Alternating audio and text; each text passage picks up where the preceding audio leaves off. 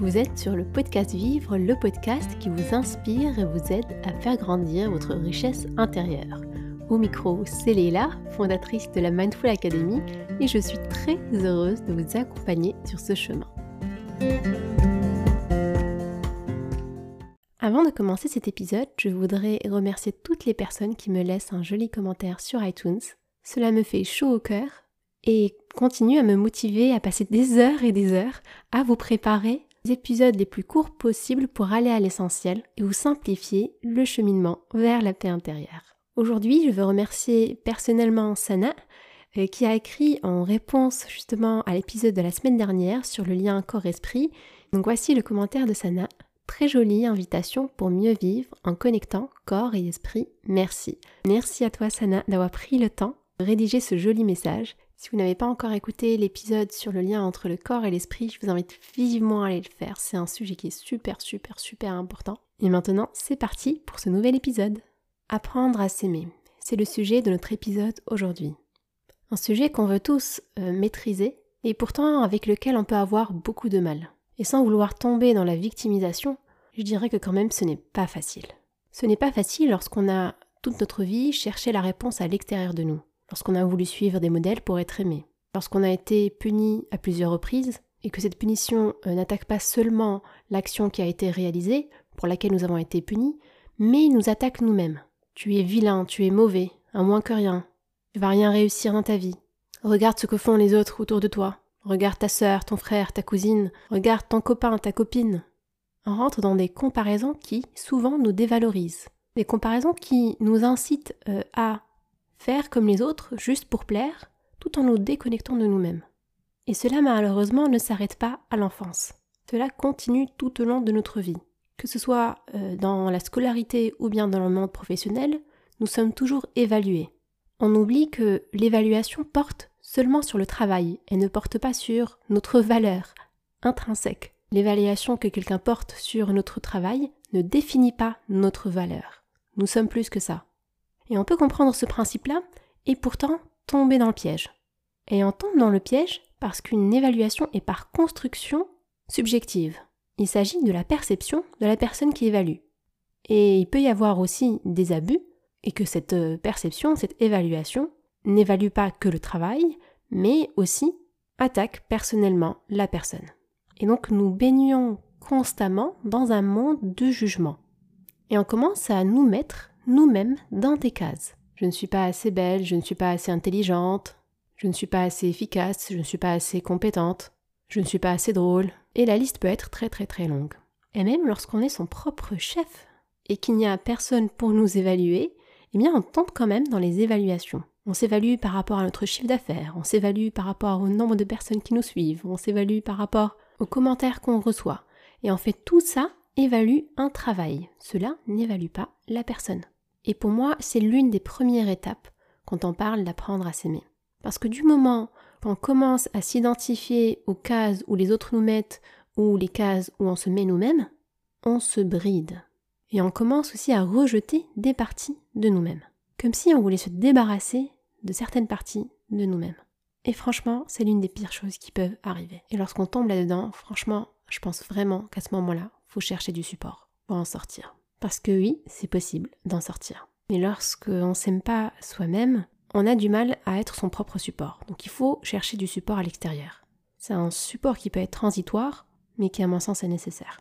S'il s'agit simplement euh, d'une partie acceptation des imperfections, je vous invite vivement à aller écouter l'épisode 4 du podcast où je racontais une histoire pour vous aider à aimer vos imperfections. C'est une très très très jolie histoire sur des fleurs et peut-être que déjà ça va commencer à vous aider à, entrer un petit peu avec cet amour de vous-même et de vos imperfections. Et je vous raconte tout ça parce que moi aussi je suis passée par là.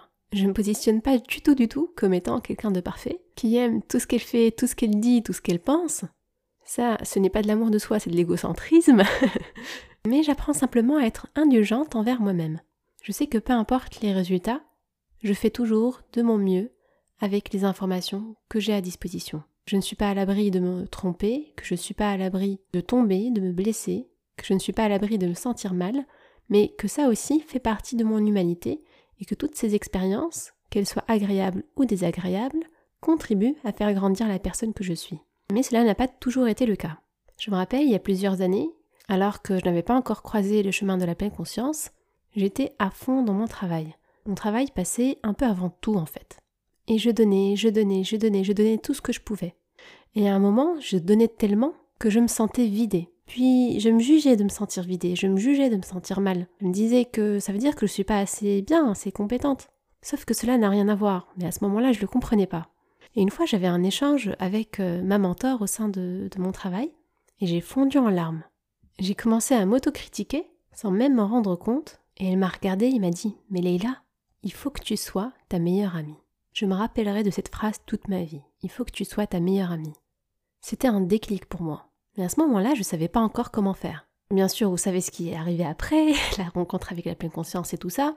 Mais le fait de prendre conscience qu'on n'est pas son meilleur ami est déjà une très bonne étape. Et c'était pas la première fois que cela m'arrivait. Des fois, on a besoin de vraiment plusieurs signaux pour se réveiller. Et j'espère vraiment que vous n'attendrez pas euh, plusieurs signaux avant de vous réveiller. C'est l'une des raisons aussi pour lesquelles je fais ce podcast-là et cet épisode-là précisément, pour que vous appreniez de mes apprentissages que vous n'attendiez pas de tomber vous-même dans ce piège. Et n'hésitez pas aussi à le partager à une personne qui a besoin d'entendre ça, qui tombe dans ce piège, qui n'arrive pas à ouvrir les yeux, et si cela peut l'éclairer sur son chemin, eh bien vous aurez fait une bonne action. Vous savez, j'ai longtemps hésité à traiter ce sujet de s'aimer, parce que je me disais qu'il y a déjà beaucoup de contenu dessus, euh, sur internet, mais j'ai toujours eu du mal avec l'applicabilité des conseils que je trouve, parce que des fois je sentais que j'étais pas comprise dans les problèmes que je vivais, que donc les conseils ne s'appliquaient pas à moi. C'est pour ça que j'aime bien au début de l'épisode vous expliquer un petit peu de quel contexte précis je parle, vous donner une idée sur mon expérience, de qu'est-ce qui, selon moi, peut causer certaines situations. Parce que je veux bien euh, entendre, on est responsable de notre vie et tout ça, mais même si cela n'est pas faux, cela des fois peut vraiment nous faire sentir euh, nul en fait. Genre, euh, ouais, mais ça veut dire que je suis pas assez bien, ça veut dire que je ne m'autogère pas très bien, etc., etc. Sauf que bah, chacun a son expérience en fait, et on peut pas juger notre expérience par rapport à l'autre. Chacun a ses propres problèmes.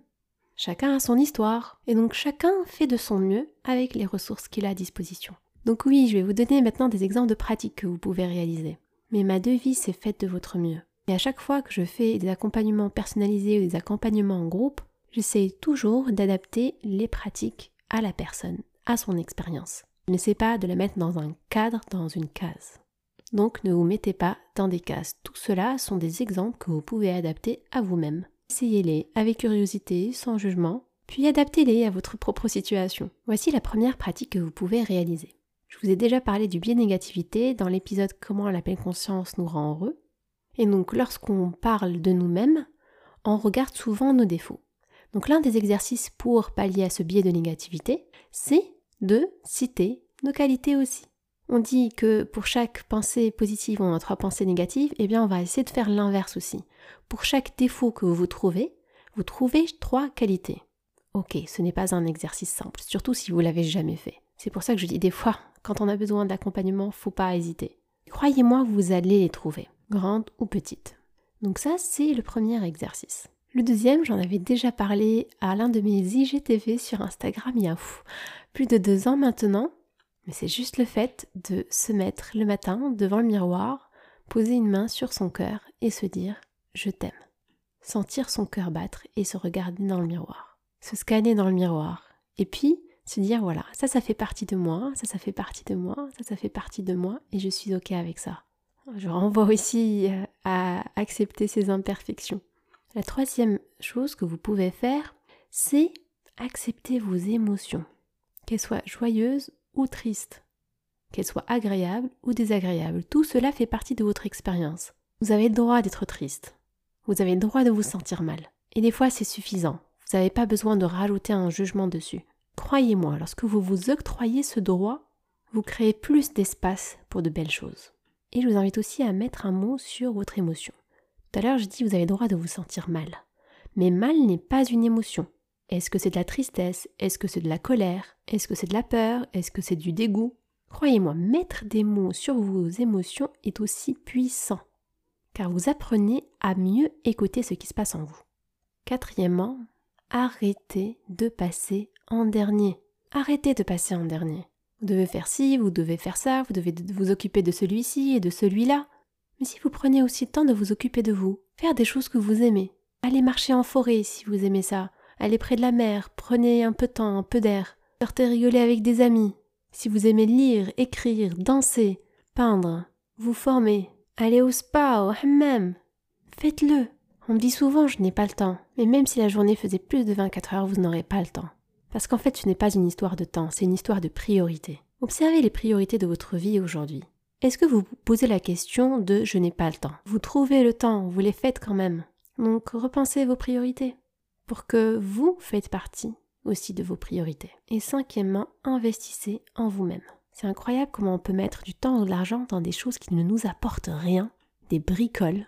Quand il s'agit d'investir sur nous-mêmes, tout devient cher. Comme si notre propre épanouissement, croissance, développement, la paix intérieure qu'on peut ressentir avec nous-mêmes, la joie au quotidien de pouvoir profiter de ce qu'on ne voyait pas avant, le détachement des ruminations qui nous pourrissent la vie, la création d'une meilleure vie pour nous, ne méritait pas qu'on y consacre du temps et de l'argent. Mais si on n'est pas bien avec soi, même si on paye cher nos voyages, même si on paye cher nos activités, même si on paye cher nos habits, notre téléphone, notre maquillage. Rien de tout ça n'aura un impact long terme sur notre bien-être.